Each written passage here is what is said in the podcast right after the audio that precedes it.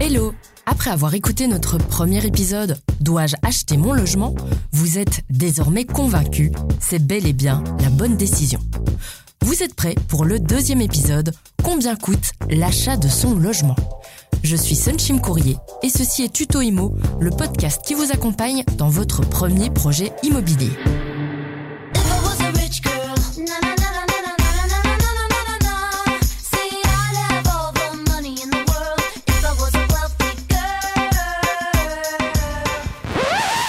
Allez, soyons honnêtes. Quand on pense à acheter son logement, on pense immédiatement à ce que ça va nous coûter. Et en général, c'est là que les calculs savants commencent. Parce qu'on n'est pas forcément tous et toutes des rich girls. Si vous êtes comme moi, vous vous êtes directement et un peu naïvement, disons-le, plongé dans les sites IMO, imaginant déjà mille et un scénarios et considérant que l'achat de votre bien se limiterait plus ou moins aux chiffres que vous voyez sur l'annonce. En réalité, en plus du prix d'achat, vous devez vous acquitter des droits d'enregistrement ou de la TVA, des honoraires du notaire ou encore des frais administratifs. Ces coûts annexes, eh bien, ils ne doivent pas être pris à la légère, surtout pour ceux ou celles qui achètent pour la première fois. Encore plus si vous ne disposez pas forcément d'une épargne importante. On peut les estimer au total à environ 15% du prix du bien, voire plus de 21% si l'achat est soumis à la TVA mais les montants diffèrent d'une région à l'autre. Je vous entends d'ici. Ok, merci Son, mais comment ça se calcule? La réponse à cette question se trouve au bout d'une ligne de tram, ou presque, chez Patrick Segers, courtier en crédit hypothécaire à Bruxelles. Oui, bonjour, c'est Sunshim Courrier pour le podcast. Bonjour. Bonjour, enchanté. Un courtier immobilier est un intermédiaire entre vous et votre prêteur. Il est là pour vous aider à trouver le meilleur crédit et il vous accompagne durant toutes vos démarches. En tant qu'expert, il contacte différentes banques pour leur présenter votre dossier et il négocie votre taux d'intérêt en votre nom. Une fois que vous avez souscrit votre crédit, il vous aide à gérer les démarches administratives et il répond à vos questions en cours de route. Disons-le tout de suite, en Belgique, les courtiers ne peuvent pas vous facturer de frais. Choisir un courtier plutôt qu'une banque n'a donc aucun coût supplémentaire pour vous. En revanche, le courtier sera rémunéré par la banque, qui lui verse une commission pour chaque prêt accordé. Maintenant que vous savez qui est M. Segers, revenons à ce qui nous occupe, c'est-à-dire la question des frais annexes. J'ai posé la question à Isa juste avant de partir. Isa, je vous rappelle, c'est notre experte maison, la responsable de l'équipe Mon Argent à l'écho, le service qui s'occupe de tout ce qui touche à vos finances personnelles. En fait, passer par un courtier, c'est un peu la solution sur mesure. Si votre dossier est compliqué, le courtier il est plus souple et il est plus créatif pour coller à vos besoins. Les formules sont personnalisées, il peut vous proposer plusieurs formules de taux et vous ne devrez pas toujours souscrire des produits complémentaires style euh, assurance euh, incendie, assurance solde restendu pour bénéficier des meilleurs taux. Le désavantage du courtier, si on peut dire comme ça, c'est que les taux ne sont pas négociables. Ça sert donc à rien de soumettre à votre courtier de meilleures offres que vous avez reçues à la concurrence. En fait, il n'a pas la marge de manœuvre pour s'aligner sur ses offres. Une chose est certaine, c'est que M. Segers est un homme particulièrement sollicité. Patrick Segers, bonjour. Certainement par des personnes qui, comme nous, se demandent comment calculer un budget avant d'acheter. Alors on va rentrer dans le cœur euh, du sujet, on va parler euh, ben, du budget. Quand vos, vos clients viennent vous voir, qu'est-ce que vous leur dites? Alors, j'aime bien voir les clients avant qu'ils achètent pour leur donner leur capacité d'emprunt et leur faire une petite étude et leur donner des bases. Notamment, par exemple, au niveau des frais. Il y a des frais de notaire qui s'ajoutent au prix d'achat. Ces frais sont liés directement à l'acquisition de votre logement. 12,5% d'enregistrement, taxes pour l'État, mais auxquels s'ajoutent des frais de notaire, honoraires, TVA, frais fixes, enregistrement. Plus le cas échéant, si vous voulez contracter un crédit hypothécaire, des frais d'acte d'ouverture du crédit, dans lequel sont compris un enregistrement et des honoraires de notaire. Totalité de ces frais, à peu près 15 ou 16%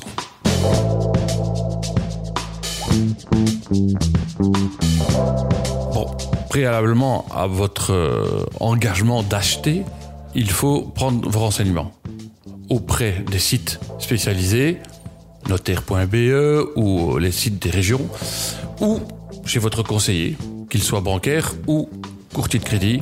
Nous sommes un peu plus indépendants et nous pouvons peut-être un peu mieux vous conseiller, non pas sur le, lieu où vous devez acheter, mais sur les frais inhérents à chaque région. On a l'impression, on voit un appartement qui coûte autant. Qu'est-ce qui entre en fait dans ces calculs? C'est une question assez complexe et assez vague parce que ça dépend euh, de la région où vous achetez. Et donc, en fonction des fonds propres que le client possède au départ, déjà, on peut les orienter vers une région ou une autre un bien de 200 000 euros, euh, on va le diriger vers une région où il a un abattement ou une réduction plus importante qu'une autre. Si le revenu cadastral est inférieur à, tel montant, on va le diriger vers une, une autre région. Maintenant, je dirais que pour des primo-acquéreurs, le principal, c'est de rentrer dans les critères des banques.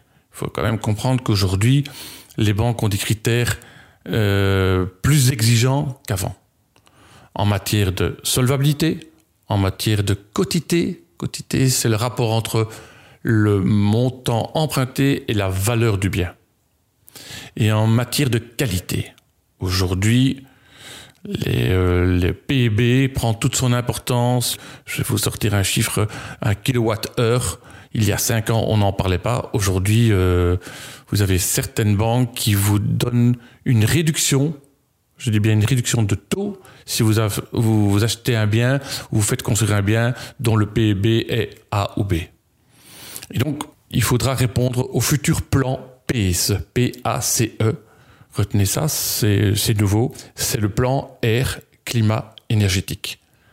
Date butoir 2050. Donc, entre 2035 et 2050, tous les biens devront être adaptés à ce plan. C'est ce que l'Europe nous impose. Et donc tous les biens devront être rénovés, isolés, avoir des panneaux solaires ou autres.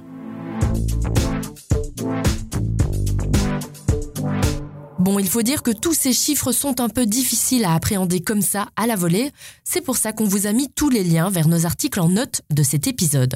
Vous allez voir, c'est une vraie mine d'or pour adapter ces infos à votre situation. En fait, ce qui est essentiel, c'est de connaître votre capacité de remboursement mensuel, c'est-à-dire combien vous pouvez dépenser par mois pour votre logement et continuer à vivre sans vous mettre la corde au cou. Est-ce que vous pouvez euh, énumérer les charges dont il faut tenir compte? Puisqu'on parle de frais, on a parlé de frais directs liés à l'acquisition, qui sont les frais notaires d'enregistrement. Il y a aussi les frais indirects qui sont euh, liés à l'achat.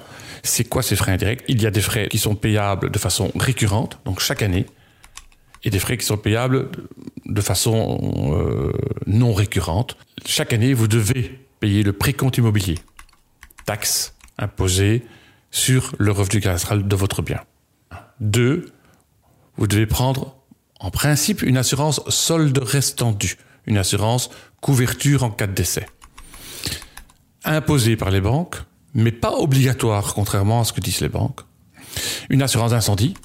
Vous achetez un bien immobilier, une maison, vous avez l'obligation d'avoir une couverture en assurance incendie pour la valeur de reconstruction. Pour les appartements, évidemment qu'il ne faut pas d'assurance incendie puisque vous payez des charges de la copropriété, syndic, vous avez la cote-part pour l'assurance incendie. De façon non récurrente, eh bien vous devez prévoir euh, dans les 15 ans qui suivent, puisque j'ai parlé de 2035, la rénovation du bien, la remise aux normes, puisque on doit réagir pour que nos biens soient moins énergivores. Tout ceci, ça semble vraiment compliqué ou, ou même administratif. Mais donc, il faut se faire accompagner par des professionnels, il n'y a rien à faire. Que ce soit au préalable chez un courtier pour calculer votre capacité d'emprunt, chez un agent immobilier pour aller visiter des biens et pour euh, euh, demander les PEB, et puis principalement par un notaire. C'est quand même la personne la plus qui peut le mieux vous orienter. Quand on n'achète pas du neuf, il arrive souvent qu'il faille passer par l'étape travaux. Chez moi, c'est toujours le cas. Bon, certains peuvent attendre, comme la pose de votre nouvelle hotte, de votre nouveau carrelage. D'autres ne peuvent pas attendre. Je peux vous en parler, l'isolation du toit par exemple, ou la régularisation du PEB, ou encore une taxe de cuisine. Là encore, il faut en tenir compte. J'ai demandé l'avis d'Isabelle parce que c'est une des questions qu'elle a déjà traitées pour un dossier pour l'écho. Alors bah oui, c'est pas un secret, rénover ça coûte cher et d'autant plus depuis la crise sanitaire et euh, la guerre en Ukraine qui ont engendré en fait des problèmes d'approvisionnement en matériaux et quand la demande a repris, eh bien les prix ont littéralement explosé. Et donc, euh, pour euh, évaluer ton budget de rénovation, en général, bah, simplement, tu fonctionnes par poste euh, et tu essayes d'évaluer au plus précis ce que tout va te coûter. Mais en fait, on peut un peu faire une généralité, c'est que au mètre carré, selon le niveau de finition que tu vas choisir, on oscille entre 1600 et 2000 euros du mètre carré. Alors, bah, ça peut être aussi plus cher si tu mets des robinets en or, une salle de bain en marbre, et tout ça, mais une fois que tu as évalué euh, ces prix au mètre carré, tu dois aussi tenir compte éventuellement des frais euh, de permis d'urbanisme, parce qu'il y a certains travaux qui vont te demander un permis. Et euh, pour ça, bah, tu vas devoir te faire accompagner d'un architecte. Et là aussi, pourcentage sur le montant de tes travaux. En Belgique, la tendance générale est que l'achat intervient plus tard, vers 30 ans, plus petit qu'avant, et avec un coup de pouce des parents grandissants. Et oui, mais ce n'est pas obligé et on y reviendra. Moi, l'une des questions qui me taraudait, c'était quel apport personnel dois-je avoir?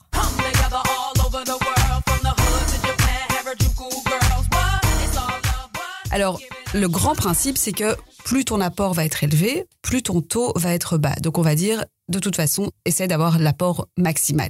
Mais dans les faits, les banques, de toute façon, elles posent une limite euh, à la quantité d'emprunt. Ça veut dire que, en gros, elles vont pas te prêter 100% de la somme pour acheter ton bien.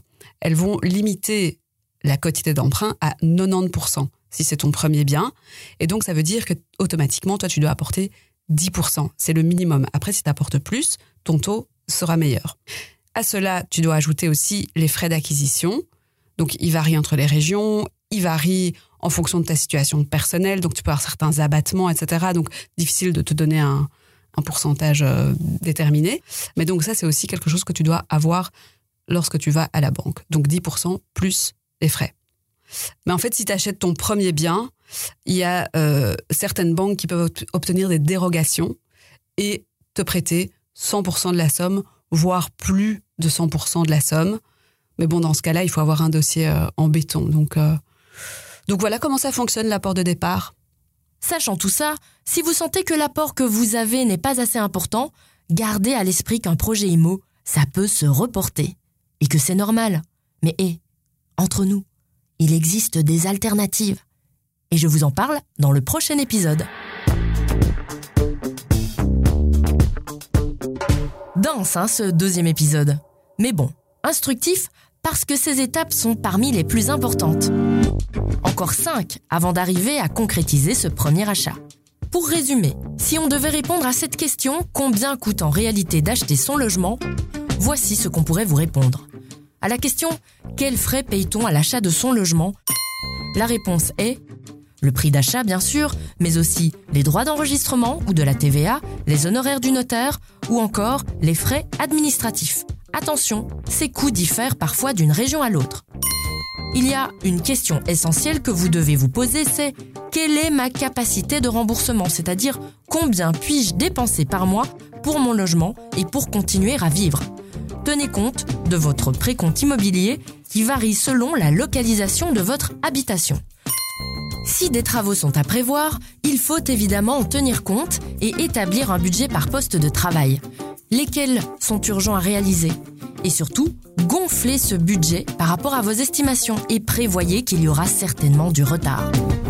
Vous retrouverez tous les précieux liens vers nos articles ressources en note de cet épisode.